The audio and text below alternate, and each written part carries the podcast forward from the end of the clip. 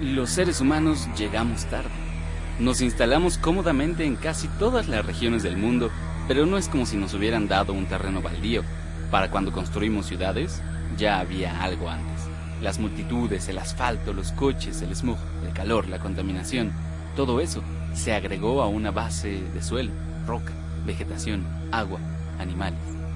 En este episodio hablaremos de la mezcla entre lo verde y lo gris que da lugar a los ecosistemas urbanos. El Instituto Mexicano de la Radio presenta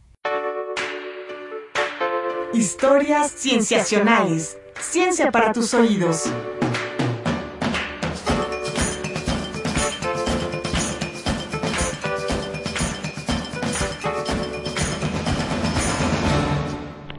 Bienvenidos a Historias Cienciacionales. Mi nombre es Víctor Hernández y hoy está con nosotros Rodrigo Pacheco, parte del equipo de Historias Cienciacionales. Hola, Pach. ¿Cómo estás, Víctor? Bien, bien, muy contento de estar acá contigo. Qué bueno. Oye, ¿de dónde eres, Víctor? Yo nací y crecí aquí en la Ciudad de México.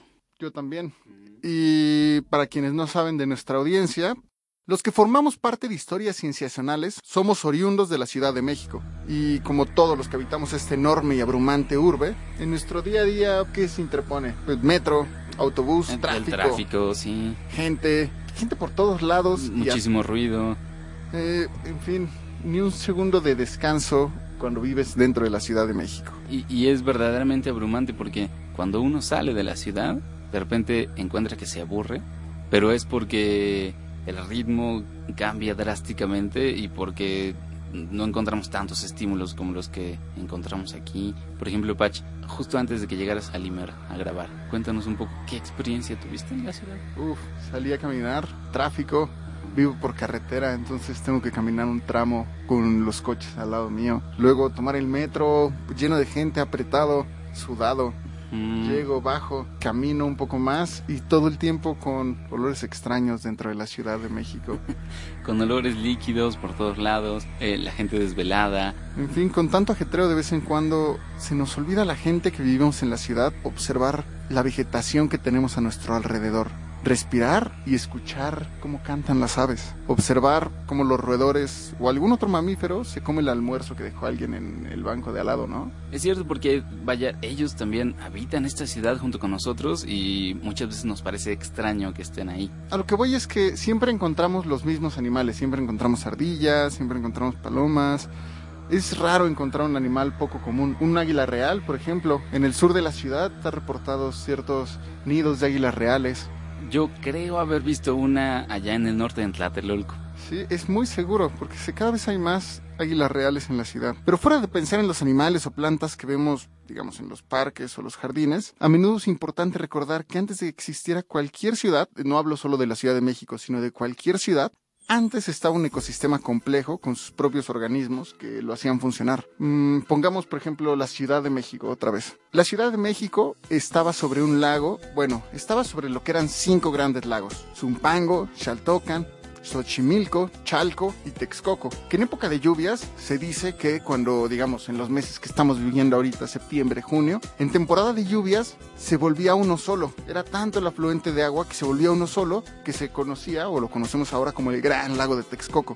En las montañas del sur, por ejemplo, teníamos grandes bosques de coníferas, con avies, oyameles, en fin. Y una que otra parte, como San Ángel, por ejemplo, tenía zonas de matorrales. Y poco a poco fuimos transformando este paisaje que seguramente era hermoso en lo que no quiero decir feo porque tiene su belleza la Ciudad de México, pero es un ecosistema completamente distinto. Ahora esta transformación ya tiene tiempo, ¿no? O sea, viene de mucho tiempo atrás. Claro, primero quién comenzó a modificar la zona. Primero comenzaron haciendo asentamientos los aztecas. Lo comenzaron construyendo chinampas sobre el lago. La chinampa es este pedazo de tierra construido a partir de los lodos del fondo del lago para poder generar sistemas agrícolas ahí dentro. Y poco a poco después de la conquista se va secando con compuertas, con pozos, con desagües.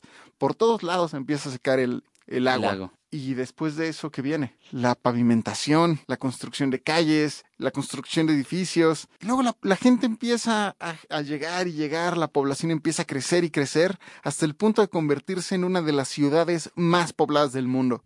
El caso de la Ciudad de México me parece que es un caso súper extremo de la transformación del entorno. Pero en diferentes puntos ocurren patrones muy similares que, que suceden a lo largo y ancho de todo el mundo. Y lo, lo, interesante de la Ciudad de México es que no por ser la ciudad más grande del mundo, deja de estar en, en un valle. El, el, terreno no deja de tener las características que tenía antes de que hubiera una ciudad, ¿no? O sea, la ciudad tiene que asumir que está en este lugar, ¿no? Claro, a menudo se nos olvida que estamos dentro de un sistema con que tenía o mantiene ciertas reglas propias. Mm. Ahora vamos a la siguiente sección para hablar de lo que ha pasado en otras ciudades del mundo y a nivel global. Ciencia en el mundo.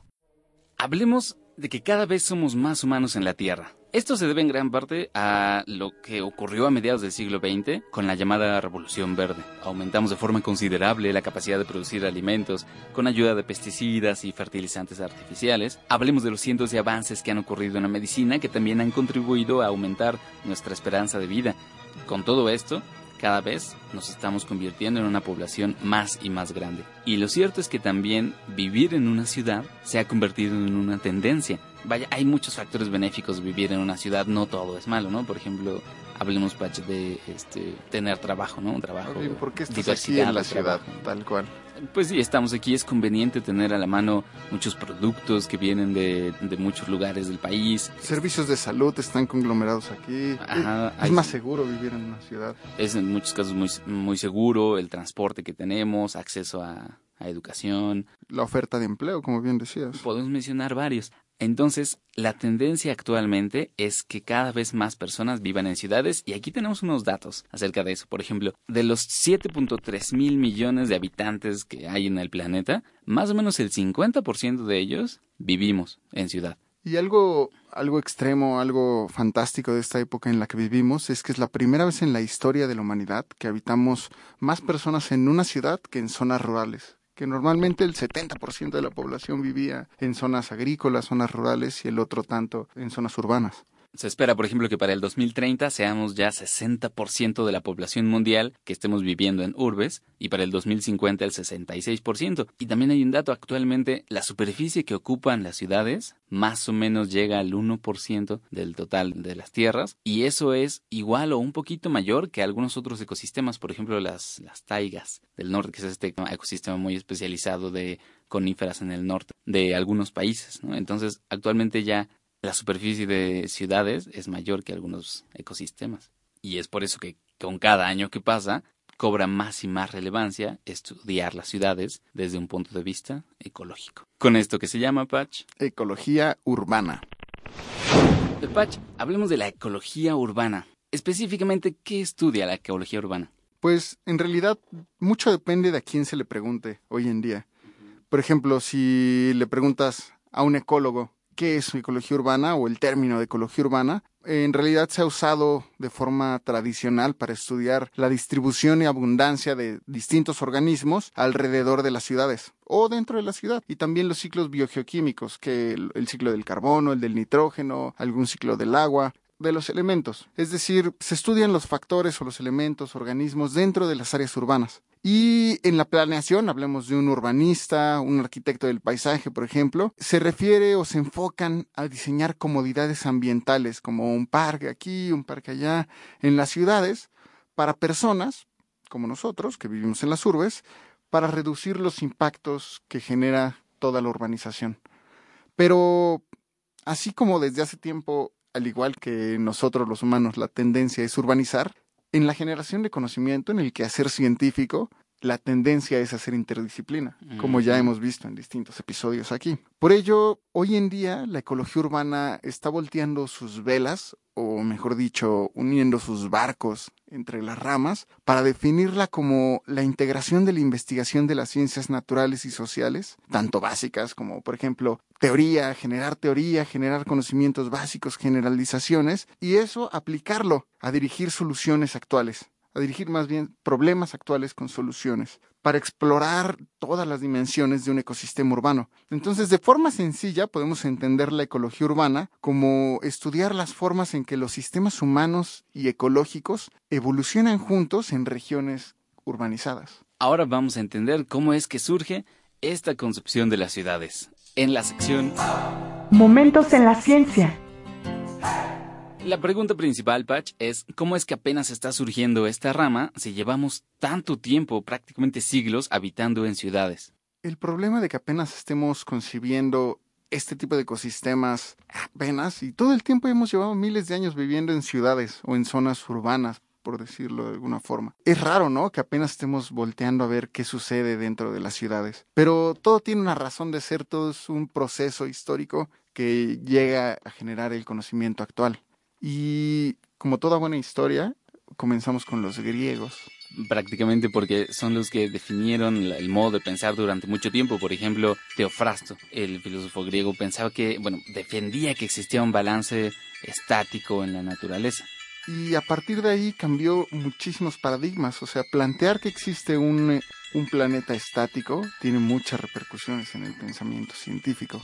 Quien empezó a picar la roca de este paradigma, literalmente, fue Georges Cuvier, el naturalista francés que más o menos a principios de 1800 comenzó a cuestionarse este balance que había planteado Teofrasto hace miles de años, cuando descubre que los organismos se extinguen. ¿Qué, implica esto de que los organismos se extingan?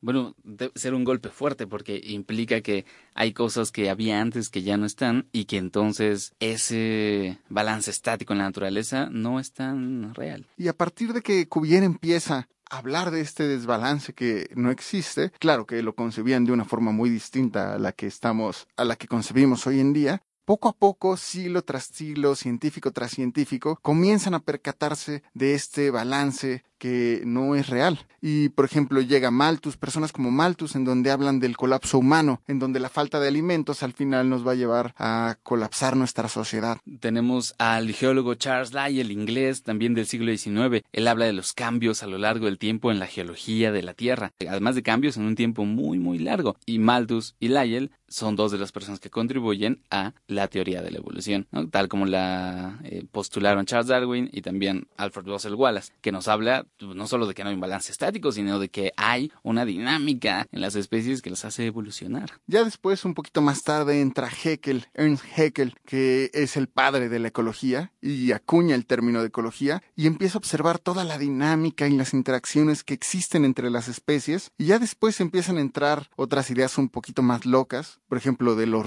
de un ruso que se llama Vladimir Bernatsky, que comienza a hablar de que no solo existe esta capa que le llamamos biosfera donde se produce toda la vida, donde se genera todos estos procesos de vida, sino que también existe una especie de atmósfera que le llaman la tecnósfera, que está hecha por los humanos. Y luego vienen otros personajes que ya no hablan de cosas tan alocadas, pero como Charles Selton, que comienza a observar cómo los humanos eh, empezamos a, a, transportar miles de especies por todas las partes del mundo y cómo empieza a afectar completamente la dinámica de todos los ecosistemas al introducir especies que no se adaptaron en esas regiones. Para más información de este tema, vuelvan a escuchar nuestro programa de especies invasoras. Exacto. Y poco a poco, esta idea del balance se esfuma por completo. Y quien finalmente quiebra la pared de este paradigma es el fantástico Charles Killing a mediados del siglo XX. Imagínate, Charles inventa un método para determinar cuánto carbono, cuánto dióxido de carbono hay en el ambiente. Y es tan exitoso que Estados Unidos le dice, puedes poner tu estación meteorológica en donde quieras. Y él elige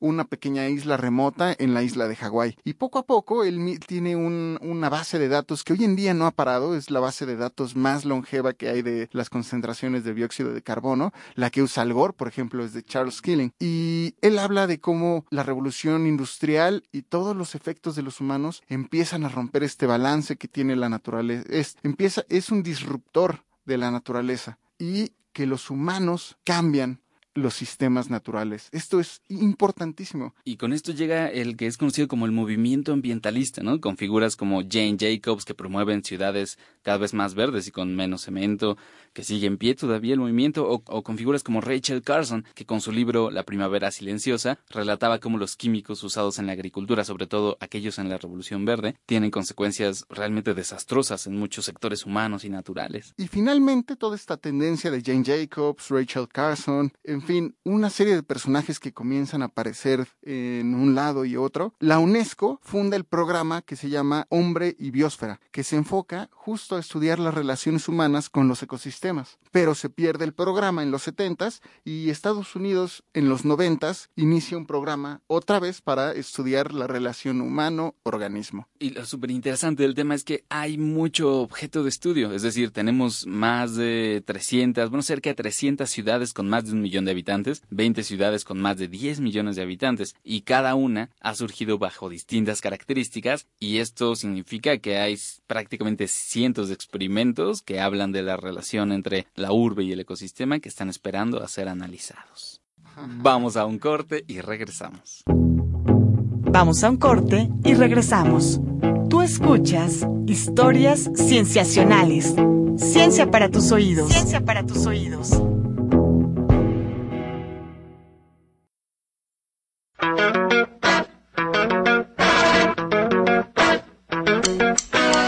Estamos de regreso en Historias Cienciacionales. Ciencia para tus oídos. Ciencia para tus oídos. Regresamos a Historias Cienciacionales y estamos charlando acerca de ecosistemas urbanos. Patch, hablemos ahora sí, ya. ¿Qué caracteriza a un ecosistema urbano? ¿Por qué es un ecosistema ah, tal como es un ecosistema eh, el desierto, el bosque de coníferas o la selva? Cuéntanos. Justo, qué bueno que mencionas lo de los distintos ecosistemas. A veces es difícil concebir que justo los bosques, los lagos, etcétera, tienen características bien definidas de qué los hace ese ecosistema. Y lo mismo ocurre en los ecosistemas urbanos. Cuando la urbanización comienza, los patrones atmosféricos comienzan a cambiar. por, ejemplo. por ejemplo, los vientos, que los patrones de viento son cambiados por las construcciones, el pavimento impide que el agua se infiltre y se interrumpe el ciclo hidrológico. También la evaporación, como el sol pega plomo, la evaporación ocurre con mayor rapidez y se da, por ejemplo, efectos como la isla de calor. Al tener una ciudad llena de cemento, el tipo de materiales absorben de distinta forma el calor, así como lo absorbería un árbol, un pedazo de tierra con pasto. Es muy distinto a como lo absorben. Entonces sube varios grados la temperatura dentro de la ciudad que en las zonas circundantes. Exacto, pasa un fenómeno que le llamamos la isla de calor, que cuando se calienta mucho un material,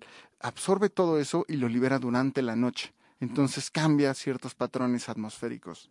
¿Qué ocurre con la biodiversidad que existía ya en esta zona donde ocurre la ciudad o con la biodiversidad que llega. Normalmente se caracteriza como, por organismos generalistas. ¿Qué son los organismos generalistas? Que son organismos que pueden soportar y comer una gran gama de cosas. O sea, pueden soportar de todo y pueden comer de todo. De ahí que las ciudades encontremos siempre ratas, cucarachas o palomas. Lo mismo, exactamente lo mismo, si estamos pensando en animales, ocurre con la vegetación. Además de que plantamos las mismas especies por todos lados. Todo el mundo tiene las mismas plantas. Eso me perturba un poco. Prácticamente. Por ejemplo, aquí en la ciudad abundan los eucaliptos de una forma prácticamente desastrosa porque cuando llegan fuertes vientos como los que han ocurrido en las últimas semanas, se caen. Y aparte de que existen especies generalistas, también existen especies ornamentales que nos gustan, como los jardines o las mascotas que tenemos. Muchas veces nosotros simplemente nos gusta y nos la traemos a la ciudad. Todo eso va formando parte de la biodiversidad de la ciudad, si se quiere ver así. Ahora, hay una división muy interesante que se ha hecho de la biodiversidad en las y se tienen dos grandes categorías uno que se llama especies sinantrópicas, que es de la raíz antropos, del, humano, que son aquellas que prosperan y de hecho dependen de los ambientes creados por el hombre, es decir, no se relacionan con los organismos locales, sino que van expandiendo su distribución geográfica de ciudad en ciudad. Es como, bueno, son precisamente estos organismos generalistas que habitan en casi todas las ciudades del mundo. Hablemos de el ratón casero, la rata gris, la cucaracha americana, el gorrión casero, ese lo conocemos como un pajarito con tonos un poco grises, cafés con rayas en el cuerpo. El que está en todos lados. Está en todos lados, está aquí en la Ciudad de México, en muchas ciudades del mundo. La paloma doméstica, la paloma es un caso muy interesante porque son, se les considera poblaciones ferales, o sea, semidomesticadas que regresan a la vida silvestre de palomas bravías. Las palomas bravías, que la especie silvestre está acostumbrada a vivir en acantilados altos y zonas rocosas, que se parecen mucho a los edificios de las ciudades, ¿no? Entonces tiene sentido que la paloma sea el ave que viva aquí, porque se parece a su hábitat anterior.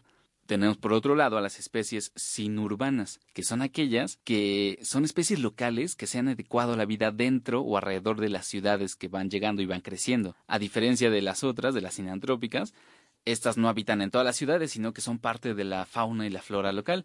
Y aquí en la Ciudad de México tenemos un par de ejemplos. Por ejemplo, el pinzón mexicano, que es originario del noreste de Norteamérica y México, ha extendido su área de distribución a todas las ciudades de, esta zona de América, porque come semillas, granos, frutos, tallos, busca alimento en árboles y en el suelo, y eso abunda en los, en los pocos parches de vegetación que hay en las ciudades. Las pequeñas palomitas, las tórtolas, tórtolas cola larga, y uno que es muy característico de esta zona de México, el tlacuache, que se ha adaptado a alimentarse de desperdicios de casas, otros productos humanos, y una de sus estrategias más conocidas cuando encuentra a un depredador o a un humano es hacerse el muerto.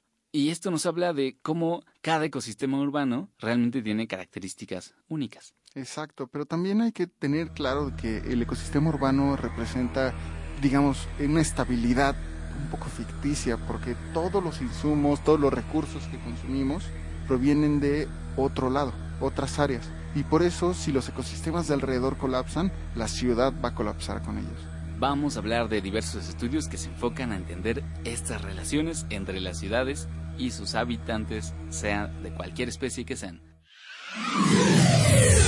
Ciencia en el mundo. Te traigo, Patch, tres estudios acerca de cómo se han adaptado algunos animales a vivir aquí en las ciudades. Tenemos, por ejemplo, un estudio realizado en 2010 por Ian McGregor Force y varios colaboradores del Instituto de Ecología de la UNAM, en el que ellos analizaron cómo influye la presencia del gorrión inglés, este gorrión que hablamos que está en todas las ciudades, cómo influye en las comunidades de las especies nativas. ¿Es o no es un conquistador europeo también? Ellos encontraron que en las zonas que los gorriones han invadido hay menos riqueza de especies, es decir, hay menos cantidad de especies en total, y que las zonas donde hay menos presencia de gorriones, la diversidad de otras especies es mayor. Pensemos en que los gorriones ingleses y los pinzones mexicanos. Los pinzones mexicanos son estos pajaritos también que tienen pecho rojo, son cafés, pecho rojo, un poco espalda roja y un antifaz rojo.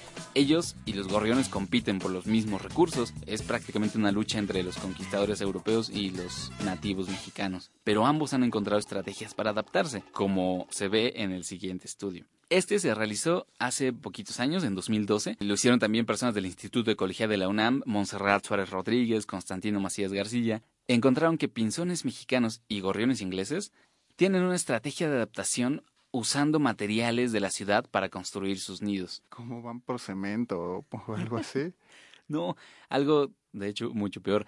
Tal como lo narran en su artículo publicado en la revista Biology Letters, en muchos lugares se ha observado que las aves usan, por ejemplo, eh, cintas para cassettes u otros objetos de desecho, pero aquí en particular encontraron que utilizan uno de los materiales más abundantes en la ciudad, o al menos en los desperdicios de la ciudad, las colillas de cigarro. Uf, qué asco. Las aves las toman, las despedazan, les van quitando como las fibras y las usan en el nido. Ahora, tú dirías, exactamente, qué asco, una casa que huele a cigarro constantemente, pero bueno, ocurre que las colillas de cigarro tienen una gran cantidad cantidad de nicotina y otros compuestos que, al parecer, pueden actuar como repelentes de insectos. Y las aves son particularmente propensas a tener parásitos, parásitos por ejemplo piojos o ácaros.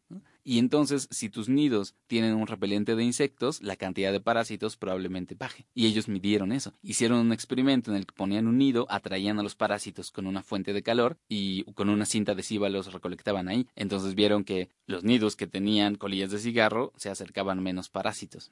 Y también, una vez que los pájaros abandonaban el nido, sin esta fuente de, calor, sino de manera natural, iban por el nido, lo recolectaban, buscaban la cantidad de parásitos y encontraron que a mayor cantidad de celulosa con nicotina había una menor cantidad de parásitos. Pero también me imagino que no todo es miel sobre hojuelas, ¿no? Yo creo que las, las aves pueden verse afectadas o no por esta nicotina. Claro, es lo que no se sabe todavía, ¿no? Puede tener un efecto tóxico en las aves mismas. Pero tal vez también les ayude, entonces quizá han llegado a encontrar un equilibrio y esto nos habla de la gran capacidad de adaptación de este tipo de aves a la urbanización, ¿no? De la plasticidad. Lo cierto es que no todas corren con la misma suerte, como se ve en este otro estudio que te voy a contar, Pach. Resulta que en 2010 un par de investigadores holandeses, Hans Slavekorn, espero pronunciarlo bien, y Ardi den Boer-Visser, de la Universidad de Leiden en Holanda, estudiaron cómo cambiaron los hábitos de canto de una especie europea, Parus major, conocida como el carbonero común, es muy frecuente en muchas ciudades del viejo continente. El problema es que estos aves cantan para atraer a las hembras y para marcar su territorio, pero con una ciudad que está tan llena de ruido todo el tiempo, ¿cómo hacen ellos para seguir cantando y atrayendo hembras y marcando su territorio? Los investigadores recorrieron Europa mientras iban grabando canciones de esta especie encontraron que el canto es diferente en las ciudades que en las zonas de vegetación silvestre. Ellos lo dicen en su artículo. Fuimos de Londres a Praga, de Ámsterdam a París, y en 10 de 10 ciudades que analizamos esto había los mismos cambios. Las aves de las ciudades tienen trinos, cantos, más cortos, más rápidos y más agudos que los de las zonas no urbanas. ¿Y por qué dicen que sucede esto? Bueno, es una estrategia también de adaptación que además ha sucedido en poco tiempo, ¿no? Las aves que pueden cantar y modificar su canto de esta manera, pues tienen más acceso a, a la reproducción y a la supervivencia, lo cual, por cierto, ellos sugieren que puede llevar a que se generen nuevas especies en las ciudades, ¿no? Puesto que las aves dentro de las ciudades se van a aislar de las aves que están fuera, ¿no? No van a traer las mismas parejas, se van a ir aislando cada vez más, cada vez más, hasta que probablemente se puedan formar nuevas especies. Algo importante de estos tres estudios, bueno, tal vez no de los tres estudios, pero aclaran un poco que la ecología urbana no solo se centra en observar cómo se comportan las aves con diferentes factores urbanos, sino también cómo nos comportamos nosotros con el ecosistema. ¿A qué me refiero? A estas relaciones, si entre más áreas verdes, más felices vamos a ser, más beneficios a la salud, menos gasto a la salud incluso, y también cómo afecta el ingreso per cápita, por ejemplo, para que las personas que viven con mayores ingresos, ¿por qué tienen más áreas verdes que las, que las personas que tienen menos áreas verdes? Siendo este un recurso tan benéfico para la salud, por ejemplo.